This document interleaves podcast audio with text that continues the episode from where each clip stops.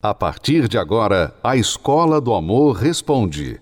Apresentação: Renato e Cristiane Cardoso.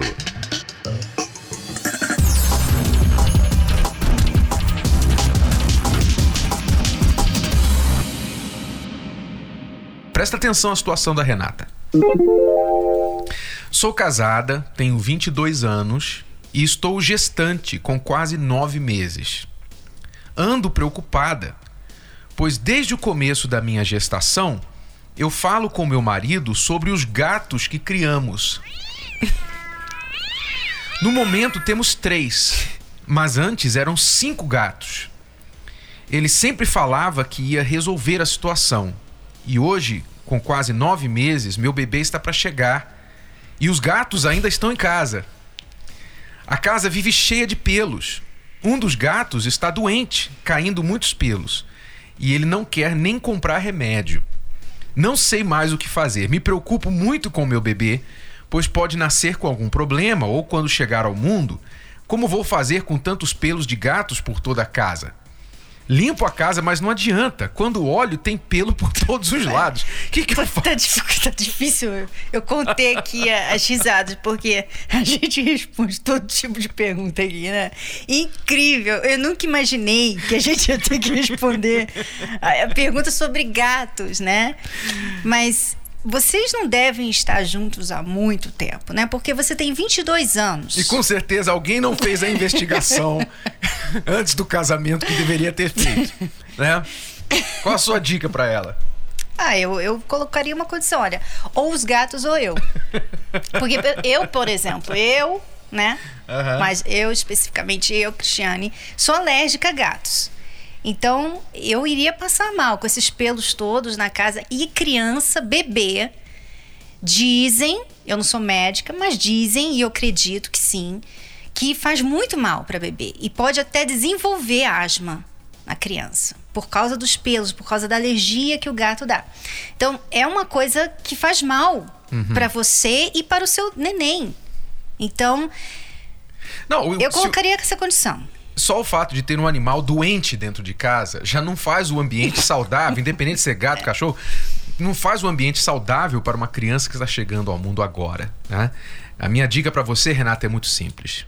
Você, como já está de nove meses, você dá um aviso ao seu marido. Você diz assim: olha, quando eu voltar da maternidade com o nosso bebê, se tiver gatos ainda em casa, eu não vou para casa.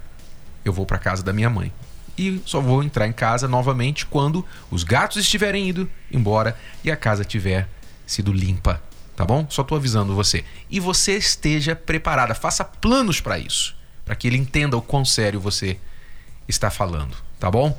Então, de preferência que ele faça isso antes, né? É, porque- Mas você tem que ser séria. Não adianta você ficar falando. Ah, ah, ah. Você tem que dar uma. Você tem que colocar as regras. Você tem que dizer, olha, é isso e acabou. E realmente, você está com toda a razão. É, faz mal. Né? Não, não é nem como um cachorro. O cachorro não faz tão mal. Embora que cinco cachorros na casa ia ser difícil também para ela, né? Manter a casa limpa e tudo mais. Mas gato, eu sou doida por animais, tá? E eu gosto de gato muito. Eu já tive, mas eu passava muito mal. Gato faz mal pro bebê. Então, isso é questão de sobrevivência, né? Fazer mal. Saúde. Saúde. Questão de saúde. Então, realmente, não é uma Eu- besteira. Você não tá fazendo questão de uma bobeira. E provavelmente é isso que ele acha. Ah, que besteira, são só gatinhos, né? Ele não vê a importância Uhum. disso para ela. É, eu não sei. Eu não sou pediatra, eu não sou médico, nem veterinário, não entendo. Eu acho que na história da humanidade, muitos bebês já nasceram e cresceram em casas com gato. Eu acho que isso não é uma coisa tão mortal assim. Mas, pelo que você está falando, tem um animal doente em casa. É pelo para tudo quanto é lado. Então, realmente, você não está sendo irracional, você está sendo uma mãe cuidadosa, você está querendo prevenir um problema. E quanto a isso, não tenha dúvida que entre os gatos e o bebê, o bebê eu acho que ainda toma preferência, né? Por enquanto. Não sei se depois é, isso, essa coisa vai mudar. Acompanhe 10 razões para fazer a terapia do amor.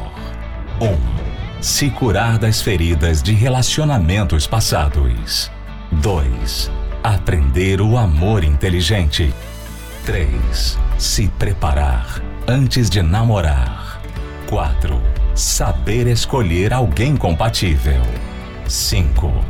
Desbancar os mitos de relacionamentos. 6. Reconquistar um amor perdido. 7. Aprender a se valorizar. 8. Restaurar um casamento em crise. 9. Se tornar um marido, uma esposa melhor. 10. Blindar seu relacionamento. Terapia do Amor. Toda quinta-feira às 10 da manhã, às 15 e às 20 horas no Templo de Salomão. Avenida Celso Garcia, 605 Braz. Para mais locais e endereços, acesse terapia do amor.tv ou ligue para 0 operadora 11 3573 3535.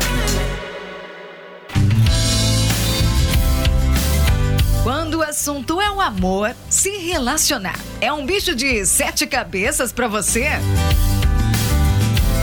Ah, ela não, não fazia nada que me irritava, né? Mas é, eu sou mais calmo e ela é mais emotiva, assim, explosiva, né? Uma palavra explosiva. Ele é calmo até demais. Achava que ele demorava muito para fazer as coisas. Muito calmo. Pode parecer difícil, mas com alguns ajustes tudo se encaixa. E o melhor, se você está disposto em investir na sua vida amorosa, pode contar com quem entende tudo de relacionamento. Renato e Cristiane Cardoso. Muitas vezes você já deve ter tido a experiência de você estar falando com o seu cônjuge e parece que vocês não falam a mesma língua. Porque você fala uma coisa e a pessoa não entende, entende outra. Nós já debatemos assuntos por horas. Em, em assuntos, assuntos que nós divergíamos de opinião. É, e graças a Deus foi resolvido. Uma vez a gente resolveu dizendo assim: olha, vamos concordar que a gente nunca vai concordar sobre isso. A terapia ajudou bastante pra gente evoluir nessa parte. Eu entendo agora o jeito dela e ela entende o meu jeito. Me ajudou a ser mais calma, entender ele, né? Saber respeitar o espaço dele também. A gente vai vendo o que eles vão falando, né? E a gente vai pondo em prática na nossa vida. Então, assim, queira ou não queira, você vai vai colocando em prática e vai aprendendo a fazer as coisas certas com calma, é, entender né, o lado dela, o meu lado. A gente encaixou um no outro agora. E aí ficou bacana a relação, entendeu? E aí cada terapia só vai fortalecendo mais ainda pra, tipo, eu entender o jeito dela e ela entender o meu. Voltamos à fase de namoro, assim, por mais que somos casados agora, mas somos namorados agora. Na terapia do amor é assim. Casados e solteiros aprendem o amor inteligente e passam a contar uma nova história. Quando a gente quer entender qualquer assunto no mundo, a gente procura estudar, a gente procura perguntar por que, que é assim, por que, que se faz assim, da onde veio, qual a origem, né? Então a mesma coisa pro, com o seu cônjuge. Você tem que entender essa pessoa, conhecer o passado dela, conhecer a infância, por que, que ela tem as inseguranças dela. Que a gente encontra é, exemplos reais, né? De experiências que já foram vividas e superadas então, abre totalmente a nossa visão né, de algo que poderia ser não. Já está falando que é assim. A terapia, para mim, ela pode me, me acrescentar dessa forma, dando exemplos reais do dia a dia, o que, que se, o que, que tem que ser feito, né, para que a gente alcance o resultado que é a felicidade no amor. Eu tinha uma lista muito exigente, né? Eu tinha um padrão muito elevado, se é que eu posso dizer assim. Então, para a pessoa se enquadrar ali, ela tinha que ralar muito. Então, eu percebi que estava pedindo demais em alguns aspectos, né? E outros eu tinha que ser totalmente relevante, porque a pessoa perfeita não existe. Então, quando isso caiu a ficha, e aí eu entendi que também, talvez para essa pessoa, eu não seria a pessoa perfeita, né? Então, quando isso começou a fazer sentido para mim, é, eu mudei a cabeça, né? A visão. E aí eu comecei a ser mais simplista mesmo. Então, quando eu me senti preparada de falar, poxa, agora eu já estou bem, já posso encontrar alguém, foi onde eu comecei a, a buscar, né? Olhar para o lado. E aí foi onde é, conheci o Guilherme. Eu pensava que amar era enganação. Eu acho que é, aquela ficção que, que, todo adolescente tinha de encontrar alguém, era para mim era tudo clichê. Na terapia do amor, eu, eu fazia do meu jeito. Vinha algumas quintas, outras não. Até que um dia eu me cobrei. Falei, não, eu preciso pegar firme na terapia do amor. Senão, né? E nisso foi fazendo. Cerca de três anos de lá pra cá, é, eu pude conhecer a Carol. Né? A gente se conheceu aqui na terapia do amor. Tal do clichê do, do relacionamento é bom. Então, anota aí. Se você precisa também de uma mudança, aqui é o lugar que você vai encontrar. Todas as quintas-feiras, às 8 da noite, aqui no Templo de Salomão.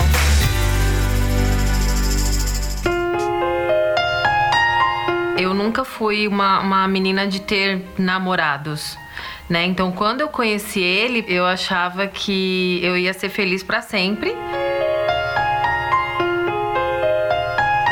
No começo tudo é flores, né? A gente é, ia pra praia, é, ele me levava em restaurante, coisas que na minha infância, devido à minha situação, eu nunca tive isso. Então eu vi nele ali, tipo, ganhei é, a, a pessoa certa. Só que não foi bem assim.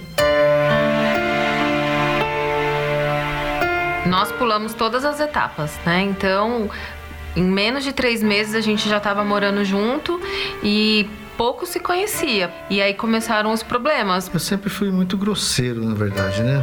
E isso foi causando causando problemas, né? Porque aí ela também começou a ser grossa também e Daí foi só complicando a situação. E eu cobrava muito dele porque eu queria estar o tempo inteiro com ele, eu era extremamente possessiva, eu era muito ciumenta. E ela pegava muito no pé, ela, ela me ligava de 5 em 5 minutos. Ele queria fugir da situação. E aí ele também ia pro bar, porque ele tinha o vício do jogo de baralho. Então ele chegava em casa de madrugada. Às vezes eu ia jogar baralho, eu, eu perdia, eu, eu, falava que ela era culpada de eu, de eu ter perdido no jogo.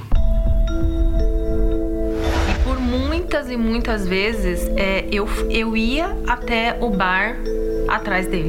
Eu gelava quando ela chegava no bar, com medo dela aprontar um barraco. Então eu cruzava uma distância e chegava lá e batia na porta do bar, o bar com a porta fechada, e eu chegava lá sozinha. E se ele não fosse embora comigo, eu virava a mesa do jogo.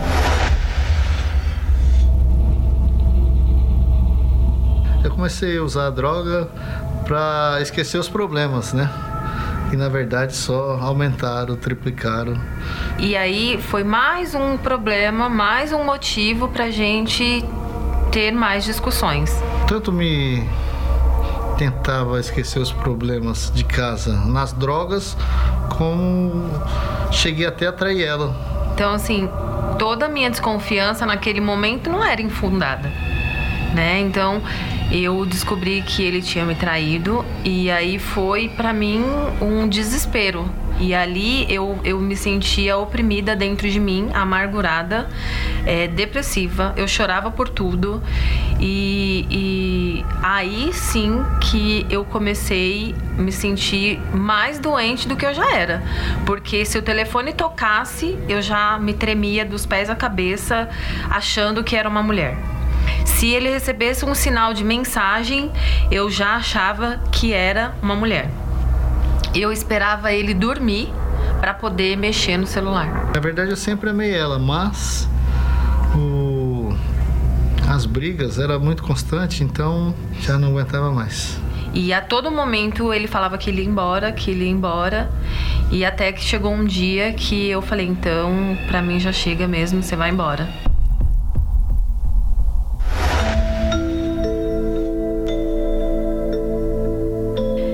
Foi muito difícil porque é, eu era muito dependente dele mesmo. E aí foi quando ele me procurou novamente e com a promessa de mudar. Assim que a gente voltou, eu tinha muita esperança de, de ser muito feliz, né? Mas não durou muito tempo. Acho que dois, três dias a gente já tinha começado tudo de novo. Com o passar do tempo, é, as brigas continuaram. E aí foi quando eu me lembrei de um convite que eu já tive anteriormente e eu cheguei até as palestras. Cheguei sozinha e aí eu dei início a uma caminhada. E aquilo foi me mudando interiormente. Cada palavra que eu ouvia, eu colocava em prática. E, e foi muito interessante porque até então eu, né, doente comigo mesma, eu cobrava dele e ligava incessantemente. E quando eu, eu, eu comecei a participar das palestras, eu comecei a não ligar mais para ele. Eu sentia vontade, mas eu conseguia me controlar e não ligava. E aí ele começou a chegar em casa mais cedo. E ele começou a achar estranho isso. E aquela mudança dela é, começou a me chamar a atenção. Então eu vi que tinha alguma coisa diferente aí. Então, quando eu comecei a mudar as minhas atitudes, o meu comportamento, foi aí que ele viu a mudança em mim e resolveu mudar também. Então aí isso foi me mudando, foi me mudando, eu já parei de, de ir no bar. Ele também começou a colocar tudo que eu via em prática. Então ele já me tratava com carinho, ele já falava comigo com respeito, porque isso não existia. Hoje eu sou um novo homem, totalmente diferente. Não vejo a hora de, de vir para casa para ficar com minha esposa, com meus filhos. Hoje eu posso definir o meu casamento um, um casamento harmonioso, casamento totalmente transformado. Posso dizer que eu sou uma pessoa feliz, que eu tenho paz. Eu posso dizer afirmativamente que eu casaria com ele com certeza novamente. Hoje é o casamento que eu sempre sonhei.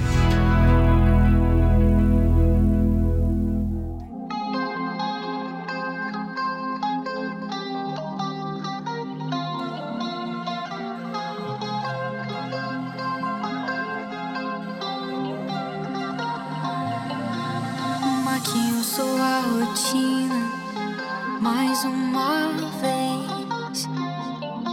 Montou o cenário da alegria, escondeu no coração sua timidez. Encarou a tela, mergulhou nela, contracenou consigo mesma. Expectativa versus realidade de sua personagem se tornou refém. Mas a luz se apagou. Viu sua figura na tela escura.